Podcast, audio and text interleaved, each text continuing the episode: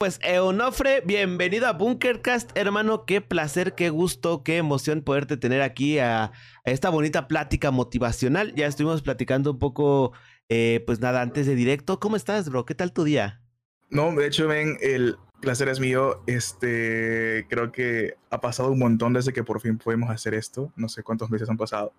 Bastante. Me enfermé, se nos olvidaba, pero no sé, ven, el honor es mío. Estoy, no sé, un poquito nervioso porque he escuchado un poquito ahí por detrás las preguntas que me vas a hacer. Eh, ansioso también.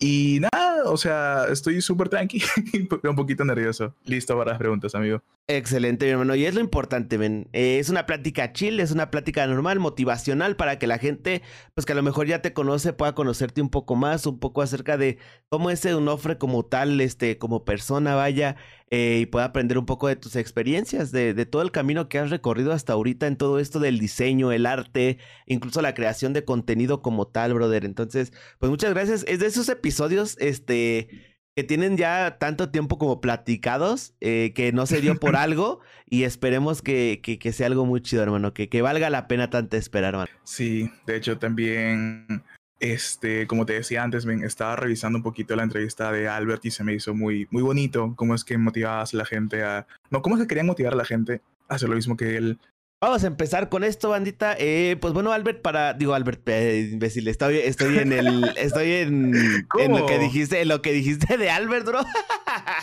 me quedé pensando. Me, quedo, me quedé pensando, perdóname, Onofre. Hermano, para la gente que, que no te conozca, que está viendo este podcast o escuchándolo en Spotify, viendo en YouTube, etcétera. Este, preséntate con la bandita. Eh, bueno, a lo mejor pues, no, no, tu nombre real, pero pues tu nombre en redes. ¿Cómo te llamas? Este, ¿Cuántos años tienes? ¿De dónde eres? Platícanos un poco acerca de ti, hermano. No, Kibo, yo soy Estefano Onofre. No, mentira, soy Onofre. Tengo.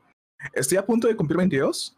Eh, estudio en la universidad y hago emotes, o sea, es por lo que la mayoría de la gente me conoce. He trabajado con Dead, Juan Guarnizo, JLT, el Mariana también y otros streamers. Y no solo soy ilustrador, también soy diseñador gráfico. Este, llevo aproximadamente... ¿Qué año estamos? 2021, ¿no? Yo comencé el 2000, 2014. Entonces llevo unos casi siete años metido en todo este mundo. Y no solo eso, o sea, me gusta también tocar un poco de música. O sea, mis hobbies son la música, jugar. Últimamente estoy supervisado al Valorant. Y he cuidado un poco las cosas o las comisiones, pero ahí andamos. Y eso, o sea, soy un artista y una persona normal, como ustedes. Excelente, hermano. Eres de Perú, ¿verdad?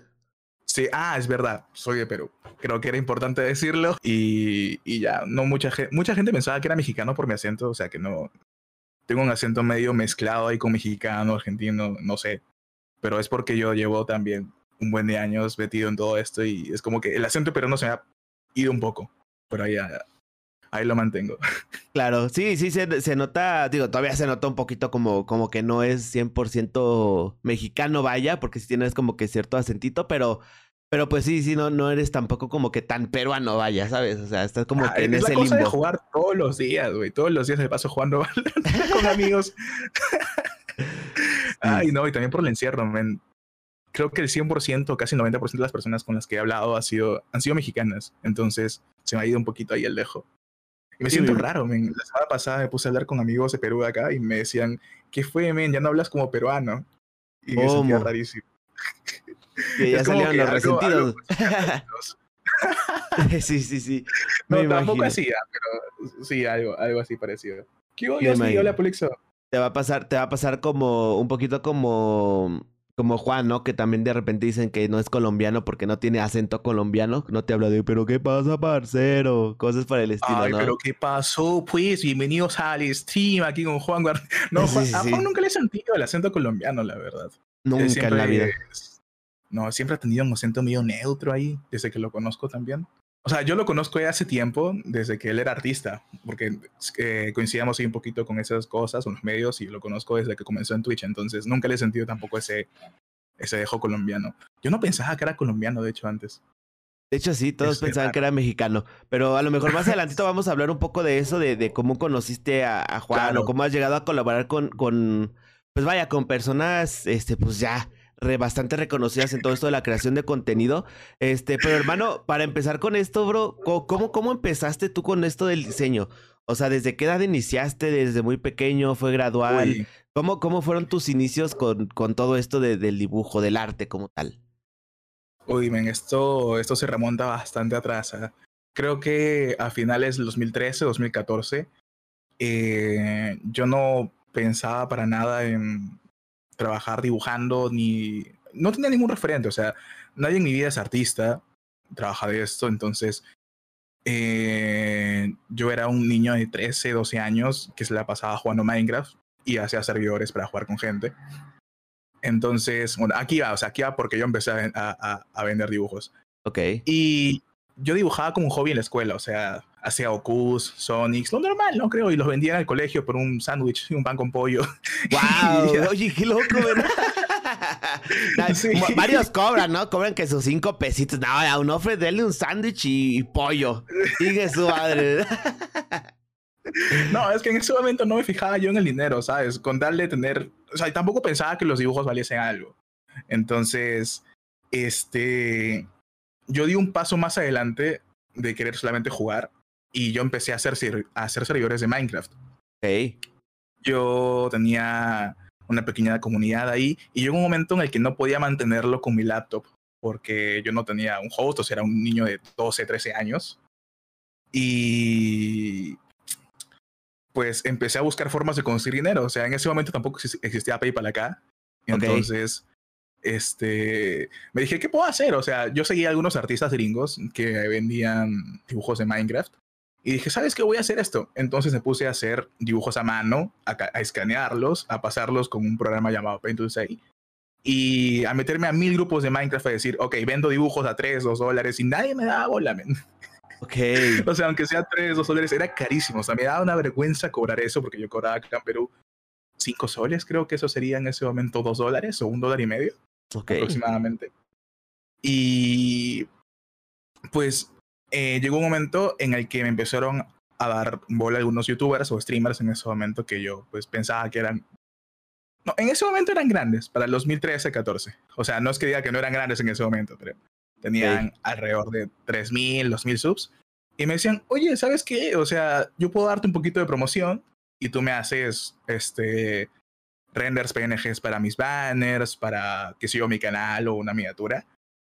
Y yo dije, ¿por qué no? Entonces ahí comencé con un Facebook, un Facebook falso, no, un Facebook secundario mío, a añadir un montón de gente, o sea, gente que jugaba Minecraft, gente que le daba al Fantasy, o sea, un montón de gente y ahí fui conociendo un poquito o metiéndome más en este mundo, solamente para poder pagar mi servidor de Minecraft. ok, por lo, porque lo tuyo, lo tuyo era el Minecraft, ¿no? O sea, lo tuyo era, era hacer servidores de Minecraft. Nice, bro. Qué loco, man. Y llegó un momento en el que me aburrí de los servidores y dije, ¿sabes qué? Tengo ganas de seguir este, metiéndome en Minecraft, porque yo de chiquito, de hecho, quería ser ingeniero de sistemas. Me gustaba todo ese tema de la programación, software. Y por eso es que me gustaba. O sea, yo me metía a los plugins y me editaba toda la configuración y armaba servidores así. Tampoco como lo que tiene el desafío o esa gente, pues se me hace un... Yo no llegaba a ese nivel, pero sí sabía configurar bien, bien un servidor a los 13 años.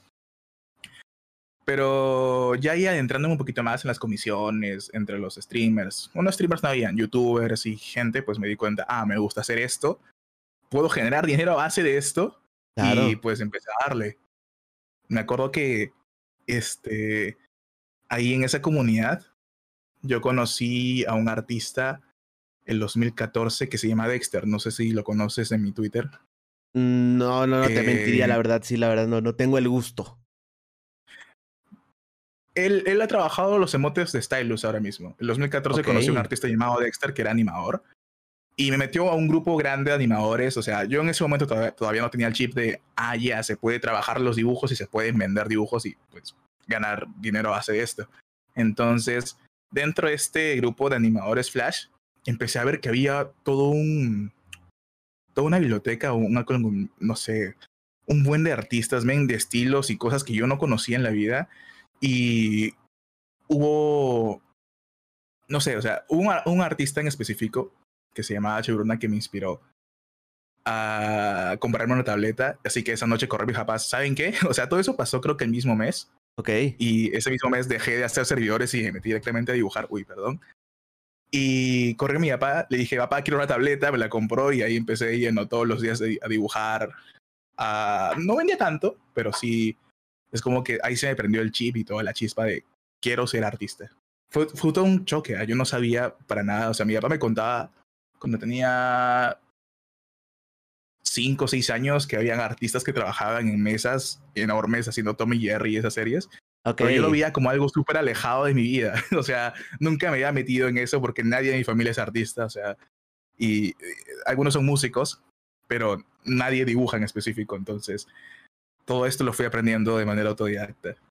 No, o sea, nunca te metiste a una clase de dibujo de nada. O sea, o sea, o sea desde niño te, te, gustó dibujar, aunque sea en papel o algo. O sea, ya tenías como que ese. yo dibujaba en los recreos, o sea, pero no dibujaba de manera técnica, sino que hacía Sonic y Gokus. Y hacía como personajes, como fusiones, fanfictions y, y ya.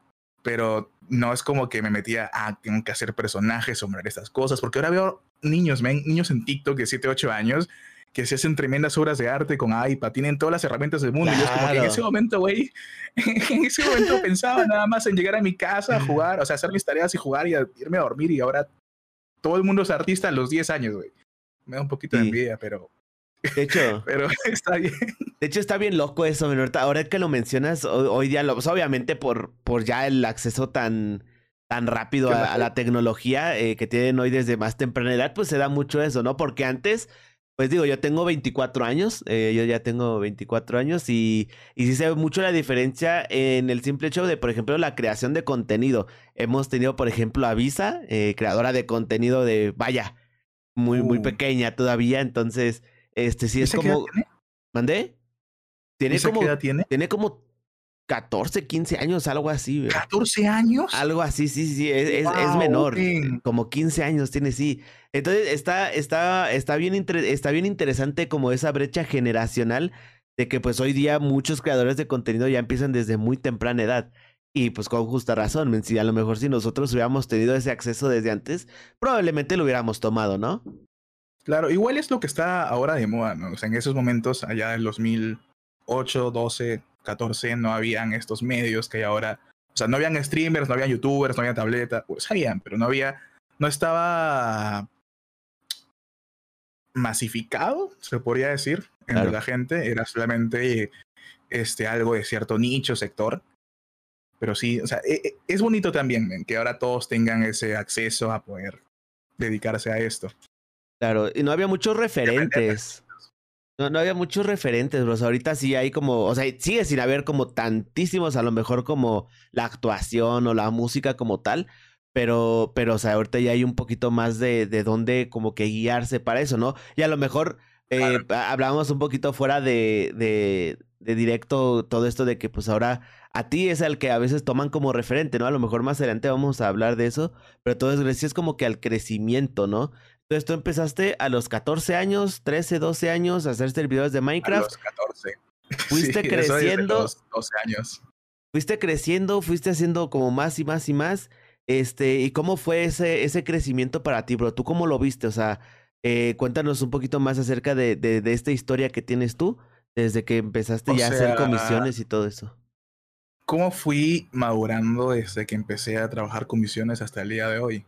Creo que el principal cambio que he tenido desde que era chiquito es que yo era un niño bien, este, crédulo. O sea, pensaba de que todo lo que me estaba pasando era porque tenía que pasar y no entendía mucho.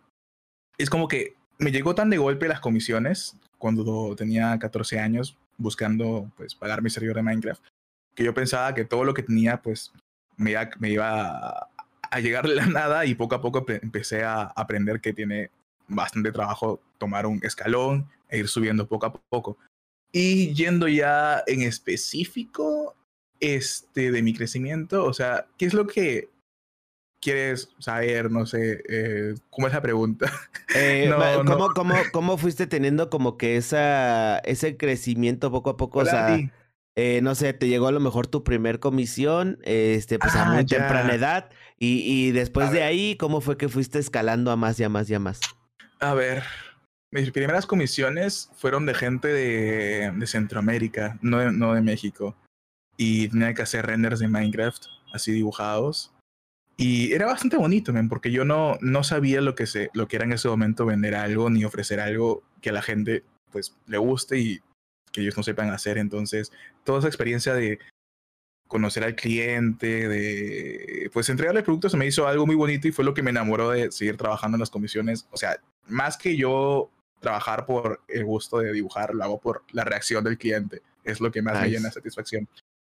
Y ponte de que gracias a este cliente fui conociendo a más y más personas, o sea, se me fue armando una red, un círculo de, de gente que fue conociendo, ah, miren, este es Eonofre, este hace dibujos de Minecraft, este hace esta cosa, este lo otro. Y también creo que destaqué dentro de, ese, de esa comunidad de Facebook porque en ese momento, cuando yo empecé, este, no, se usaban, no se usaban páginas dentro de la comunidad donde yo estaba. Eh, te creabas una cuenta, añadías a todo el mundo que tú quisieses y la persona que tendría 5.000 amigos era automáticamente el más famoso ahí, ¿sabes? Ok. Entonces, este, poco a poco se fue corriendo la voz de que yo era una persona distinta, porque eh, en ese momento en la comunidad, eh, no sé si conoces que Pipe Punk dibujaba antes. sí, sí, sí, sí. Pipe. Ajá. Ajá, que él hacía las miniaturas de Willy Rex, de Vegeta, de Town. Todo el mundo en esa comunidad en ese momento le copiaba el estilo a Pipe. Y llegué yo a copiarme los gringos. Uno de lo que hace ahora todo el mundo para crecer. Claro. Entonces, este, o sea, vieron que yo era alguien distinto, empezaron a, a- a decir, ah, me empezaron a dar publicidad boca en boca, ah, no Freas sabe hacer esto, lo otro, y así fue como poco a poco me fueron conociendo en Facebook y llegué a ser, creo que, dentro de mi comunidad, junto a unos, a un amigo y otro más, de los artistas más reconocidos de ahí, porque ofrecíamos algo distinto. Y no solamente hacíamos eso, o sea, no solamente hacíamos, hacíamos nuestro, nuestro trabajo, sino que nos dedicamos a hacer hangouts o llamadas ahí por privado o directos chiquitos Para dar a conocer nuestro carácter, o sea, conocernos como persona y pues ver nuestro proceso, porque a mí no me gusta quedar así en el anonimato como artista. Me gusta pues conocer gente, interactuar con ellos, que la gente sepa qué es lo que yo hago y eso pues me gustaba desde chiquito. Entonces, cuando tenía 14, 15 años, hacía un montón de hangouts, invitaba a todo el mundo y así pues no solamente me conocían como artista, sino me conocían como persona. Y ya llegó un momento en el 2016 o 17 creo, cuando Twitter se puso más de moda, que yo me dije, ¿sabes qué? Aquí en Facebook solamente puedo tener esta cantidad, tengo 5000 amigos, se está poniendo muy tóxico. Claro. Este Así que es momento de empezar de nuevo e irnos a otra red. Así que me fui a Twitter y empecé todo esto que tenía ahora. Eh, y mucho de mi crecimiento que yo he tenido, men, lo debo en parte a mis amigos que he tenido, a mis contactos y también a la constancia que he podido tener a lo largo de estos años. O sea, conozco un montón de artistas que empezaron conmigo, que lo dejaron y ahora mismo pues no han podido alcanzar más o menos lo que yo he llegado. Eh, y también tuve la suerte de que muchas de las personas con las que yo jugaba Minecraft o interactuaba por ahí se hicieron streamers, youtubers, fueron conociendo amigos, otros círculos. Este, mi grupo de amigos se metió en Surviland. No sé si llegaste a conocer esta serie de Mm. Pixelados. No, no, no, la verdad sí no, ¿eh? Te, te mentiría también. Que Apixelados tuvo, no, fue creo que de los mayores referentes del Minecraft allá del 2015-16. Ok. Eh, fue antes de Dead, o sea, Dead estuvo en, en Surviland. Ok. Y pues mi grupo de amigos entró. Y, o sea, le debo bastante a Pixelados, que fue el creador de esa serie, porque en ese momento también la gente en YouTube, o sea, yo seguía haciendo lo que yo hacía, pues dibujaba a veces por, un por gusto, ofrecía mis comisiones, pero al- cuando mis amigos entraron en, este, en esta serie, en este círculo, empecé a darme cuenta de que los, de que los streamers, youtubers empezaban a necesitar lo que yo hacía. Y empecé a darme cuenta de que no todo es dinero. O sea, yo en ese momento vendía para comprarme uno que otro juego o alguna cosa. Y también podría publicitarme por hacer mi trabajo. Entonces, yo con este youtuber, que es Apixelados, eh, cuando aún era chiquito, lo contacté y le dije, oye, ¿sabes qué? Te puedo hacer un banner, una foto de perfil. Y a cambio, no, la verdad es que él también se llamó con la, con la publicidad. Me ponían todos sus videos en la descripción, me mencionaba, a veces aparecían sus directos y es como que e-, era bonito, ¿sabes? Claro. Eh, todo ese vínculo que empecé a armar yo entre artistas y, y, youtubers, porque creo que también en esa época los youtubers eran más, este, ¿cuál es la palabra?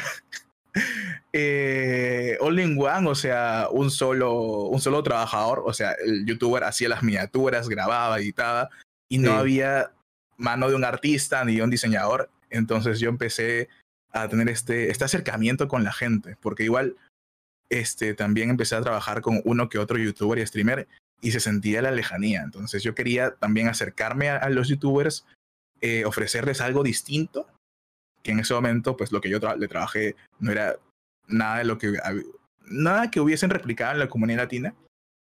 Y poquito a poquito pues empezar más y más a conocer, mi grupo fue creciendo y ya el, dentro de los hitos que tuve dentro de mi, de mi carrera hasta ahora fue que multiusos, no. los youtubers antes eran multiusos. Este, pues me acuerdo que en una ocasión Dead estaba haciendo un concurso para hacer un logo de una serie de Minecraft, de un UHC Mundial 2. Y pues habían varios artistas que estaban trabajando para hacer su logo. Dentro de ellos estaba Juan Garnizo. Y me acuerdo que, o sea, todo el mundo, todos los artistas que estaban trabajando ahí estaban publicando en Twitter, sí, que este, un día para acabar mi dibujo, estaban metiendo hype. Y yo no quería, a mí no me gusta ser de esas personas que presumen un poco lo, lo que están haciendo. O sea, no me, no me gusta mucho eso. Pero no, pero nada, o sea, y yo le hablé por mensaje directo a Ed, este, oye Ed, ¿qué es lo que se necesita para el logo? O sea, era un concurso, pero aún así le hice todas esas preguntas, ¿qué es lo que se necesita? ¿Qué países van, qué países van a participar? Y así por detrás, yo empecé a armar un logo ya de acuerdo a lo que él necesitaba y por ende gané el concurso. Wow. O sea, pues sí, te acercaste más. Me gané un amor-odio ahí con Juan. Allá en 2016, justo cuando él comenzaba a streamear.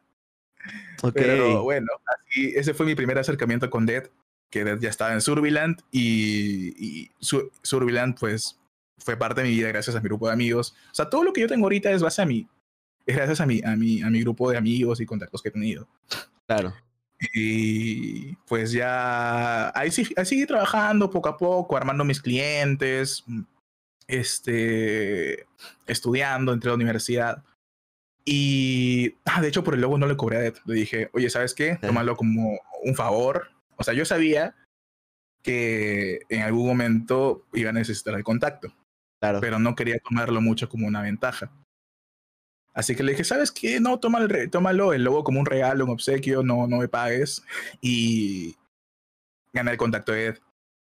Y ya hace tres años, creo, Ed anunció que iba a armarse una temporada de motes. Necesitaba un artista que trabaje 30 de motes en una semana. Y ahí llegué yo con el MD abierto de Ed. Le dije, oye, Ed, yo puedo. Porque no había ningún artista, ningún artista que pudiese entregar esa cantidad de motes en ese tiempo. Y, pues así fue como empecé a trabajar con él y hasta ahora en todas mis temporadas. o sea, es lo que me ha, me ha desencadenado esta bola de nieve de contactos que he tenido desde los 14, 15 años. Claro, y por ejemplo, en cuanto a tu formación, bro, o sea, tengo entendido de que obviamente pues la práctica ayuda mucho, pero pues digo, tú empezaste a los 13, 14 años que ibas en secundaria. Después de ahí en la prepa y todo, te fuiste metiendo a, a cursos de diseño o algo así. o cómo se maneja, exacto, cómo se maneja ahí ese show. O sea, ¿te, te empezaste tú a meter a, cursos de diseño o algo por el estilo o fue de manera autodidacta todo, bro? Todo esto fue 100% autodidacta. Hasta mis 16 años. Eh, yo me ponía a investigar bastante qué es lo que hacían los artistas americanos, los europeos, de uno que otro tailandés, asiáticos Y iba retroalimentando mi estilo poco a poco. Y ya fue dentro de la universidad que yo siento que mi estilo cambió completamente y mi enfoque pues también. Este, pero antes de la universidad no había tomado ningún curso de nada, ni de arte, o sea, de artes plásticas, de dibujo, absolutamente nada, todavía he sido autodidacta. Fue en la universidad en la que aprendí a hacer anatomía, un poco más de pintado, me ayudaron a salir de mi zona de confort. Pero sí, o sea, todo lo considero que fue gracias a que fui autodidacta. Hubiese aprendido mejor si me hubiese metido a clases, pero nunca se me pasó por la cabeza, ¿sabes? No, no es como que yo a los 15 años hubiese dicho yo quiero ser artista. O sea, yo quería hacerlo, pero pensaba que era un hobby o, o algún pasatiempo que iba a acabar. Eh, yo en ese momento pensaba, ah, quiero ser arquitecto, quiero ser ingeniero, pero no me había tomado estudios como para realizar más este negocio. Y ahorita sí lo estás estudiando en la universidad, vaya, o sea, estás estudiando la carrera de diseño. Sí, estoy estudiando diseño gráfico. Me costó un poquito hacer que mis padres ahí acepten. De pero hecho, ya estoy en cuarto año. El próximo año acabo. Mi carrera dura cinco años acá. Nice. Y de hecho es un poquito también lo que quería tocar ese tema. O sea, digo, aquí en México por lo menos eh, el tema diseñador gráfico, pues es un meme, vaya, como tal. Eh, porque pues siempre es como de, dude, vas a ver, eh, terminar en un McDonald's, dude, este, ¿cómo vas a hacer eso? No hay trabajo, no hay nada. Allá en Perú, ¿cómo es? O sea, tengo entendido de que, bueno, ahorita que lo mencionas, que tus padres no querían, probablemente era por algo similar. Pero allá en, en Perú, ¿cómo se hace, cómo, cómo se maneja todo esto, hermano? Acá en Perú, men, eh, los padres tienen la costumbre de que, no, la creencia de que si no estudias una ingeniería o una medicina, no eres nadie. Eso está metido en la cabeza de casi todos los padres. Y, o sea, estudiar audiovisuales, comunicaciones, diseño gráfico, eh, cocina, ¿cómo es la gastronomía? Gastronomía, ajá. Son, son carreras tabús. Entonces, eh, tampoco yo tenía el favor de que mi padre, mi papá es médico, entonces él estaba como que, ¿cuánto vas a ganar siendo diseñador? O sea, él le metía la presión de en cuarto, quinto y secundaria, acá son cinco años de secundaria. Ok. Este, siendo diseñador gráfico ganas esto al mes, este, no mucha gente triunfa. Y es como que me metía ahí comentarios para desmotivarme, pero bueno, sí me desmotivé. sí, sí, sí, obvio, claro, por supuesto. y terminé entrando a arquitectura. Yo ingresé a la universidad como arquitecto. La mayoría de padres te obligan, sí, Luis, como eso pasa aquí. Te ayudan a estudiar aquí en Perú, este, dentro del norte de Lima o de las zonas interiores del país, o creo que en casi todo el país, los padres te obligan a estar estudiando y estudiando. Si no puedes entrar a una privada, tienes que estudiar años y años hasta entre, lograr entrar a una, una pública. Una pública, wow. Así es la, la cultura de acá. Tengo amigos que han estado estudiando 5 o 6 años para poder entrar a la universidad. ¿En serio? amigos, primos, ajá. Aquí, así es la cultura acá en Perú de los estudios. Sí o sí, universidad. Porque como no hay prepa, pues sales de la secundaria y no sabes hacer nada. Claro, sí, sí, sí. y bueno, este, sería chido tenerla acá. Y ya, pues yo entré como arquitecto a la universidad y fue un choque, man yo ahí me di cuenta de que no era lo mío y estar todo el tiempo estudiando, trabajando, metiéndote dentro del círculo social de una carrera que no sientes que es lo tuyo es bastante agobiante. Claro. es como que mis amigos hablan, oh sí, acá viene este estilo de neurocentismo artístico, no sé, eh, arquitectura urbana, y no me sentía nada incluido en eso. Ni siquiera tenía ganas de aprenderlo. Yo me dije, ¿sabes qué? Esta carrera no me va. Mejor me meto a diseño gráfico y les dije a mis papás, ¿saben qué? No me siento incluido, lo mío es hacer esto. Y me costó mucho. Estuve tres días lleno de estrés porque a mí, o sea, me hubiese tardado más, pero de verdad quería, quería, quería retirarme de la carrera. Okay. Duré solamente tres semanas. Cuando me empezaron a, a, decir, ok, tienes que construir algo este autoportante que se vea chido en los cinco lados con estas reglas de arquitectura. Y me dije, ¿sabes qué? Aquí murió. Y me fui. ya, ya, ya, ya, ya, ya es demasiado, ya. sí, no quiero hacer la tarea, ya. sí, sí, sí. No, es que ese es un pedote, ¿no? Sí me imagino, hermano, sí me imagino. No manches, Arriba la diplomacia como Hola, y, por, y, por, ejemplo, bro, o sea, ya en este, en, pues ahorita ya este, agarraste diseño y todo ese show. Eh, y ahora, ¿qué opinan tus padres? Digo, a lo mejor este eh, no vive 100% de esto, a lo mejor sí, este, ha cambiado. Ah, no, no, no se preocupes, mejor pechotear, hermano, no vayan a. Ya te cacharon, bro. Ah. es cierto, men. Mejor pechotear. Fíjate al piso, men. ¿Cómo se llama allá en México lo de los impuestos? Hacienda, ¿no? Eh, Hacienda. Ajá, el SAT, el SAT. ya te cachó el SAT, hermano, corre. Este. No, eh, pero, o sea, allá, ahorita, hoy día, tus padres han cambiado ya su postura, siguen igual, o cómo está ese, esa cuestión en cuanto al apoyo familiar, bro. Eh, yo tuve la suerte, men, de que mis padres siempre nos apoyan en todo, porque aquí en mi casa vivo con mis dos hermanos. Somos tres, yo soy el mayor. Nice, y conmigo tuvieron un poco de problemas en aceptar que yo sepa, no, en aceptar que yo entré a diseño gráfico. Y ya con mi hermana, pues no tuvieron problemas. O sea, le dijeron, ya tú estudia lo que quieras. Si eres buena, todo va a estar bien.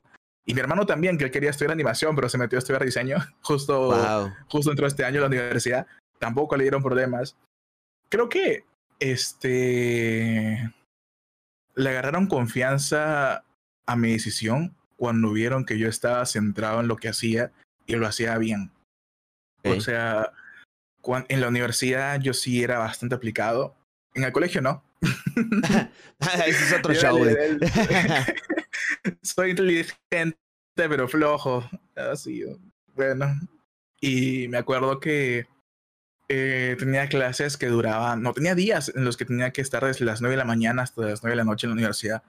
Y yo no lo sentía para nada, o sea, me encantaba, me divertía, les hablaba a mis papás, esto aprendido, eh, sé hacer esto, les mostraba mis trabajos, con mis papás siempre les eh, era sincero con todo lo que ganaba, con mis trabajos, que se ha ganado, he conseguido este cliente, lo otro.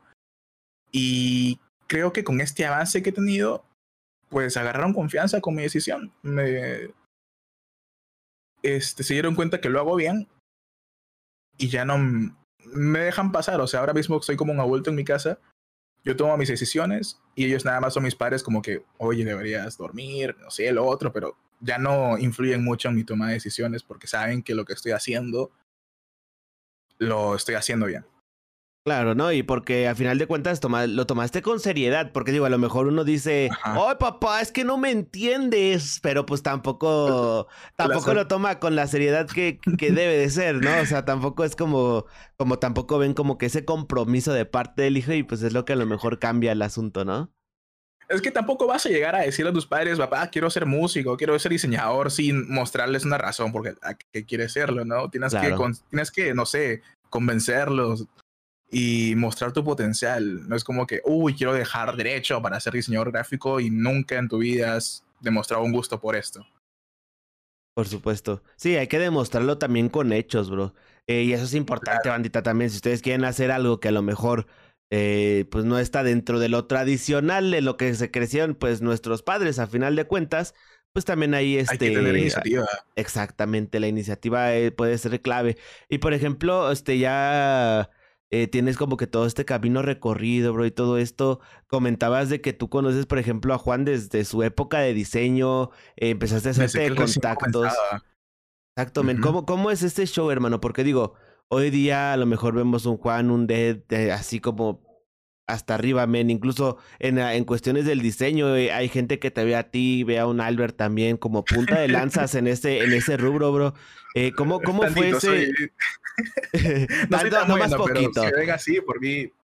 Pero, pero como tú mencionas, bro, o sea, eh, este, este, este rubro, este negocio sí se da mucho como por contactos, ¿no? O sea, tú tienes el contacto de tal o tienes acercamiento con tal streamer, tal persona, y, y quieras o no te ayuda. ¿Cómo fue, eh, por ejemplo, en tu caso, men, eh, esa historia de en cuanto a los contactos como tal? Eh, porque digo, a lo mejor si no hubieras conocido a Juan desde, desde ese entonces, a lo mejor pues hubiera sido un poco más difícil colaborar con él, ¿no? Exactamente, men. ¿Tú cómo lo ves en esa parte? ¿Cómo fue para ti todo eso, men? Yo creo que principalmente, men, hay que ser bien abierto con la gente que puedas conocer. O sea, cuando recién estás comenzando, no puedes cerrar las puertas a conocer nueva gente, a tener clientes. O sea, no sé cómo sea con la gente que está estudiando y recién sale a trabajar después de salir de la universidad, que nunca ha trabajado. pero yo siento que el primer año y segundo año tienes que enfocarte en conseguir contactos, en abrirte las puertas. Este, no son dos años en los que tengas que dedicarte a generar ingresos, como así se podría decir, sino a alimentar tu negocio. Entonces, yo a Juan lo conocí gracias a un ex cliente que tuve, uno de mis mejores clientes que tenía en ese momento, que me compraba un montón de fotos de perfiles. Juan era su, su amigo diseñador, su amigo dibujante. A ver. Y este me acuerdo que él me dijo, oye, tengo un amigo que va a entrar a estudiar y no sabe qué te a comprarse. Entonces me dijo, ay, te lo paso, a ver, ábrele de mensaje directo para hablarle. Entonces, hay, gente que se cierra y dice, no, no le voy a hablar a este pendejo. o sea, no, para, para que voy a parar mi tiempo en recomendarle cosas si, si puede buscar en Google. Y a este men le dije, oye, ¿sabes qué? Podrías usar esta tableta, esto, lo otro. Eh, si quieres una económica y que te rinda para la universidad, esta. Y ese men era Juan. Ok. Entonces, este, yo lo fui conociendo desde que él tenía su Twitter, desde que él creó su Twitter o por ahí. Y cuando hacía dibujos para, para Dead, ¿cómo se llama su grupo antiguo cuando estaba con Akim? El Marrana Squad. Eh, creo que sí, para la Marana Squad, sí, sí, sí. Él hacía para ellos, para la comunidad de Dead, hacía fanarts a Ari. Y es como que, gracias a ese pequeño acercamiento que tuve con un cliente, pues logré conocerlo a él. Este, Ari, por ejemplo, también era amiga de una amiga con la que yo jugaba Minecraft. Este. ¿Quién más? Eh, el Mariana. El Mariana estaba dentro de mi círculo de, no, estaba dentro del grupo de la BGC a la que yo quise entrar. Ok. O sea, creo que ahí me conoció él. Ajá. y gracias a eso he trabajado. O sea, no, no estoy seguro. Pero muchos amigos se preguntaban, ¿por qué te metes si no vas a ganar nada con eso? y yo es como que yo, yo, yo, quiero conocer gente, quiero conocer streamers, ampliar mis contactos. Y pues ahí conocí a Mariana también. Entonces, todo es eh, conocer gente, abrirse las puertas, no cerrarse para nada a conocer un nuevo público, la verdad. Porque tú no sabes quién de esas personas puede ser un cliente potencial. Y, no es por verlo de que, ah, este voy a crecer, así que sí o sí voy a trabajarlo, sino de ser educado con todo el mundo y conocer a la gente para, pues, abrir esto, o sea, abrir las puertas en sí. Sí, y, lo veo mucho, por ejemplo, en este tema de, del podcast. Eh, digo, eh, eh, digo, ya eres el episodio 38 y hemos tenido de todo. Desde streamers, desde streamers, pues claro, este, a lo mejor no tan grandes, streamers conocidos. Por ejemplo, tú que ahorita estás aquí, tuvimos a Albert, a Mary Moon. Eh, tuvimos este en de los casi primeros episodios a una streamer se llama Carlita Chan. Ella es este, pues, le cartas, está muy metida en eso de, de lo del pues de, de, del tarot y todo ese tipo de cosas, hacer rol. Ah, este, de todo, de verdad, eh, en, su, en su momento, en su momento, a lo mejor no era tan conocida, pero por ejemplo, hoy día hace roleplay y le está yendo de puta madre. O sea, ahorita ya es como conocidísima también. Y, y, yo me doy cuenta mucho también en, en, pues ahora sí que en las vistas de los episodios, ¿no? Hay de repente episodios que al principio, pues no pegan mucho, pero ya después es como de, ok, qué bueno que le esté yendo bien a esta persona. Y, concuerdo mucho contigo en eso, de, no cerrarse a conocer gente, a, tratar con gente, a, hacer amistades, a ampliar contactos. Porque al final de cuentas, digo, no, no, no, no como que lo hagan tampoco por, por interés. Pero pues uno nunca sabe el día de mañana, pues, qué, qué, qué persona no puede ayudarles en algún aprieto, vaya, ¿no? O, pueda echarle la mano en cualquier cosa que, pues, al final de cuentas se necesite, ¿no? Y si hay un montón de artistas, ven, que se cierran. Yo solamente voy a venderle a streamers, voy a venderle a esta persona por sus números y no quieren trabajar con, con los más chiquitos. Claro. Y por ejemplo. Muy, lógico. Y por ejemplo, tú, este, ¿qué consejo podrías darle a las personas? Vaya, no, a lo mejor no tanto diseñadores, porque digo, pues también hay, hay diseñadores que van empezando, que, que están empezando a ser como sus clientes y todo eso. Y, quieren acercarse a veces luego, luego con los grandes, ¿no? O sea, luego, luego quieren como que ir ya como por el pez gordo, vaya. ¿Tú qué, qué consejo podrías darle en, cuanto a eso? ¿Cómo puede uno acercarse a un creador de contenido pues más grande? Eh, ¿cómo, cómo, ¿Cómo está? ¿Cómo ves tú eso? O sea, que alguien chiquito se quiera acercar a un youtuber grande, así, de nada. es. Ajá, sí, o sea que por ejemplo, no sé, un diseñador está empezando, ya tiene su, sus clientitos y quiere empezar a, digamos, a escalar el asunto. Eh, en tu experiencia, ¿cómo, ¿cómo puede hacer ese, ese acercamiento inicial, vaya? Mira, no puedes llegar a alguien grande ni conocido si tú no tienes un valor diferencial como persona. Ya sea como artista, como streamer, como cualquier persona metida en este rubro, tienes que ofrecerle algo a este streamer. Entonces, en mi caso, por ejemplo, es el estilo distinto. Bueno, ahorita tampoco tan distinto porque ya he visto por ahí que me tratan de imitar un poco el estilo. Ok, uno que otro ya piratón, ¿no? un Eunofre 2.0.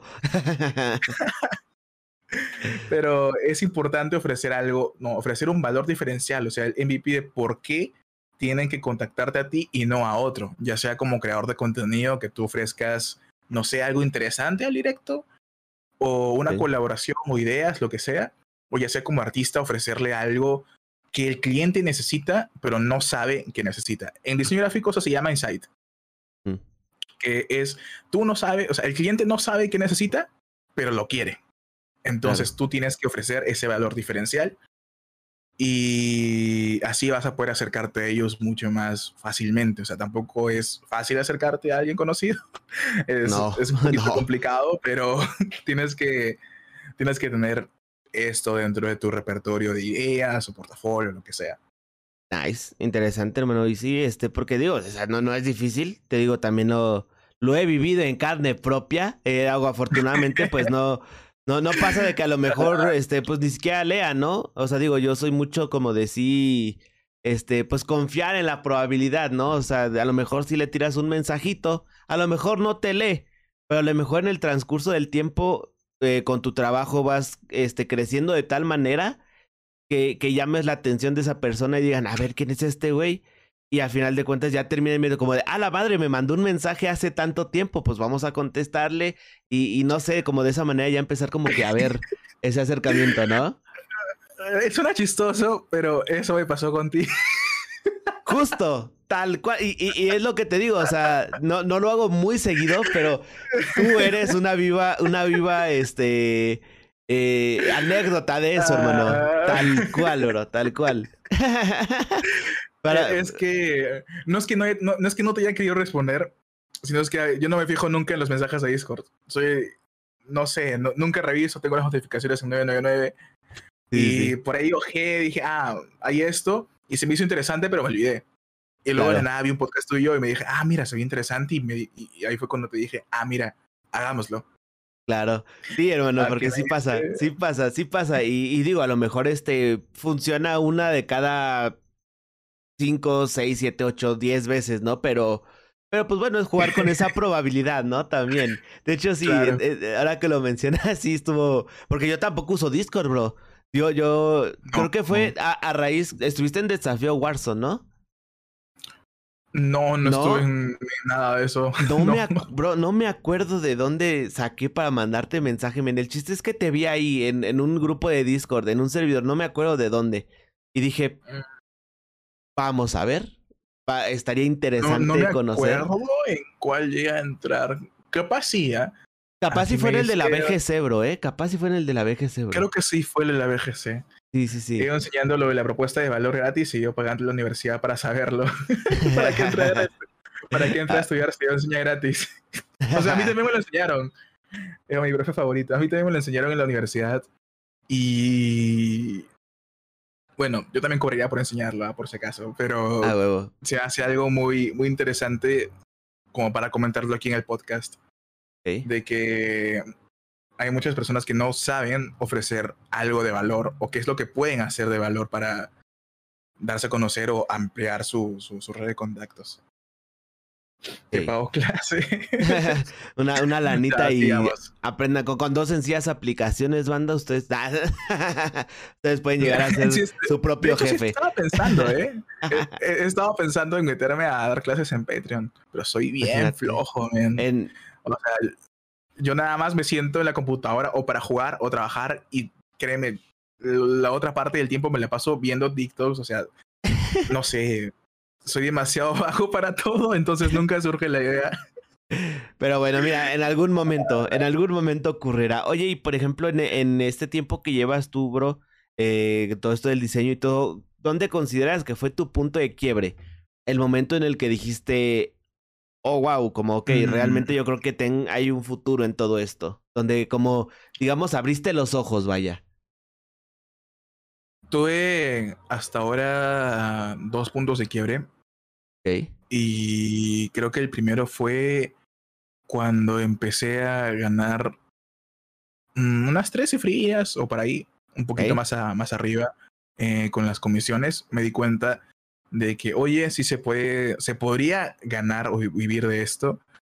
Y bueno, no tuve la mejor reacción respecto a esto porque me empecé a confiar un poquito, pero ese fue mi primer punto de quiebre en el que yo me di cuenta de que pues sí se podría vivir a base de esto. Y el segundo fue cuando entré a la universidad. Ok. Realmente eh, esto depende de cada uno, o sea, es la perspectiva de cada artista universitario, pero yo considero que la universidad eh, es súper importante acá en Perú, no sé cómo sea en México, Para salir como un buen profesional, porque me cambiaron todo el punto de vista, o sea, me abrieron totalmente los ojos a no quedarme encerrado con una idea, a explorar nuevas cosas, a conocer esto, lo del valor diferencial, o sea, todo ese, ese mundo que yo no conocía sobre ser alguien distinto, de ofrecer algo y cuánto vale mi diseño, pues lo aprendí dentro de la carrera. Y ahí fue cuando empecé, a- cuando ya no veía como que, ah, estudio diseño gráfico, o sea, como que lo, digo en chiquito, sino, ah, estudio diseño gráfico en la UPC, porque mi universidad es, ver, sí, Claro. o sea, me cambió todo mi punto de vista. Sí, pasas de, de, de incluso hasta darte un poquito de pena, ¿no? A decirlo ya como con orgullo, como de a huevo que sí lo hago, Claro. perro, ¿no? Sí, el, el primer año que me metí a estudiar, sí, en las juntas de familia, cuando hacían parrillas y eso, yo decía, sí, estudio arquitectura, diseño gráfico. Me da pena decirlo, la verdad. Pero ahora ya no, la verdad. Sí, no, digo, al final de cuentas has llegado a un nivel en el que, pues vamos a lo mismo, a lo mejor ya personas se, se inspiran de, de ti en tu trabajo, en todo, para pues también forjar su propio camino. Ya, ya se nos pasó más de una horita este, de este episodio. ¿Vamos una hora? Eh, ya, Wow. men, una hora tres, hermano. Yo, también me quedé, ahorita que me, que me fijé en el reloj, dije, wow, o sea, súper rápido esto. Eh, pues bueno, mi, mi buen este Eunofre, vamos a pasar eh, a la parte, bueno, el buen Eo, vamos a pasar por esta parte, en esta parte final de este bonito podcast. Eh, sin antes agradecerte, pues en primera tu tiempo eh, para esta pequeña charla, esta plática. eh, gracias por, por eso. Yo sé que el, el tiempo es algo muy valioso y, y se agradece un montón, hermano. Este. A. Siempre me gusta conversar estas cosas y pues que, la, que otros artistas sepan más o menos qué es lo que toma llegar a hacer esto o Claro. lo que estoy haciendo. Claro, sí, que es tiempo y esfuerzo y sacrificio y constancia y un chingo de cosas, bandita, lo que es tanto el arte como la creación de contenido. Y para eso, hermano, como, como última parte, ya para, para finalizar este episodio, ¿cuál- ¿qué mensaje le das tú a las personas, ya sean creadores de contenido, artistas, diseñadores, etcétera, Uh, que van empezando este camino? ¿Cuáles son las palabras de EO para la gente que va iniciando? Dentro, a ver, esto sí lo tenía pensado, ven, hace rato. Dale. Es justo lo que decía antes, ven. Eh, artistas, o sea, sea quien sea, esto va para los dibujantes, no se cierren a hacer únicamente un estilo o a que yo hago esto porque es lo que sé hacer y no voy a ofrecer nada nuevo.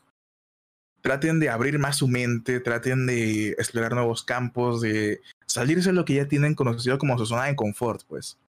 Porque es posible, y realmente es posible, trabajar de, de- de ilustrador o diseñador gráfico y ganar bien.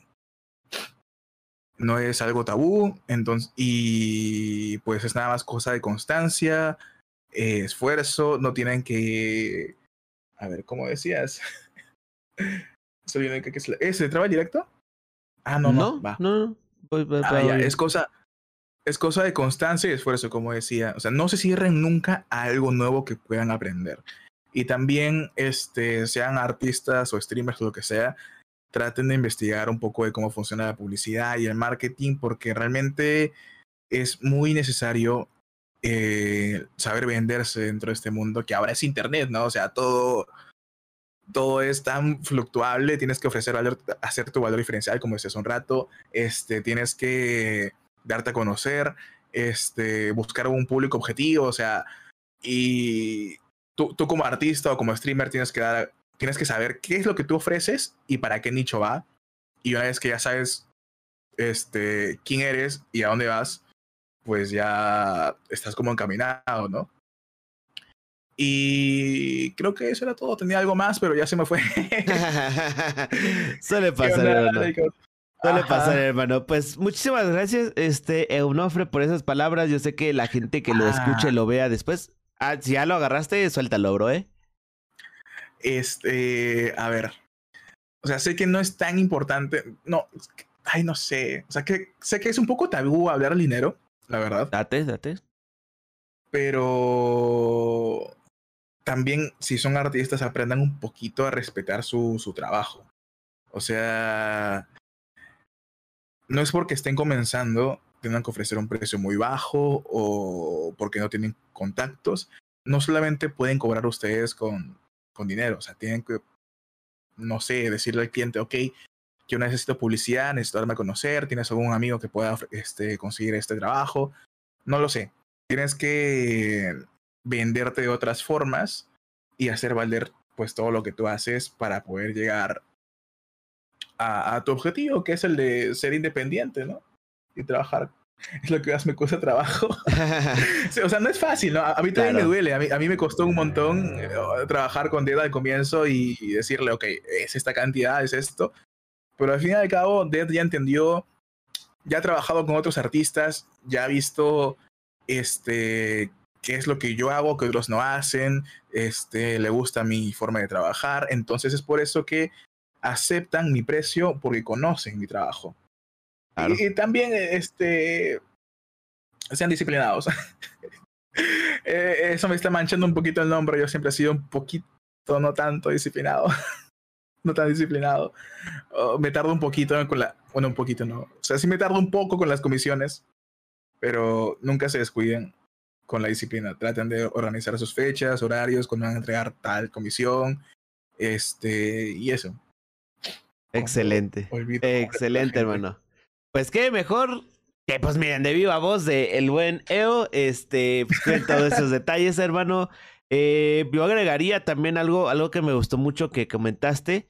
Eh, eso de, de, seguir haciendo como que una cadenita de, de ayuda, bro. Como de cámara, o sea, digo, yo lo veo mucho en mi parte de, de, de, podcast, como pues, la gente que he conocido hasta ahorita, yo estoy bien agradecida contigo y con los 37 este, anteriores invitados, eh, la oportunidad que me dan de poder tener y sacar este pedazo de contenido, y yo sé que en un futuro, si esto sigue escalando y alguien me pregunta o me llega a pedir ayuda a ser invitado en algo, sin pedos voy a decir que sí, porque digo, a final de cuentas, eh, yo le debo lo que este proyecto ha, ha, ha, ido escalando hasta ahorita, pues a, a, las personas como tú, que en su momento me dijeron que sí, y pues gracias a ellos, pues son, son es lo que es este proyecto ahorita. O sea, dice un montón eso, banda.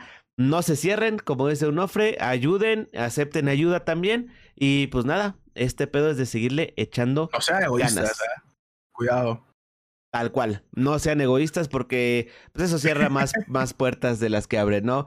Este, pero pues muchas gracias, te agradece mucho, Nofre, Eo, el, el tiempo, la oportunidad que nos das de tener este episodio. ¿Algunas palabras eh, finales que quieras dar a la gente o algo por el estilo? ¿O todo chido? Ah, uh, no, todo chido, yo creo que ya dije todo lo que tenía que decir. Excelente, hermanito. Emilio Nofre. ah, entrega a tiempo sus comisiones, se dedica a, se dedica a ellas a stream diarios. Es que no puedo hacer stream diarios, estoy también. Es que ah. sí, ya, ya te entiendo, bro. Mira, yo tengo tres años de casado, trabajo. Yo ahorita no estoy estudiando, pero estaba estudiando, este, y tengo que, pues, todo esto vaya eh, igual, hay que cuidarlo, ¿no? Entonces, Oye, no, no, sé. Y, si es, este, si te incomoda, pero ¿Cuántos años tienes? Yo tengo 24, man. Tengo 24 años. Ah, nice, nice. ¿Tres sí, años sí, y sí. casado? Tres, a los 21 me casé, hermano, sí. Ah, man, yo tengo 21 años. Ya, a tu edad ya estaba casado, hermano. No, hombre, me hace falta barrio. Le hace falta barrio, estilo mexicano, brother.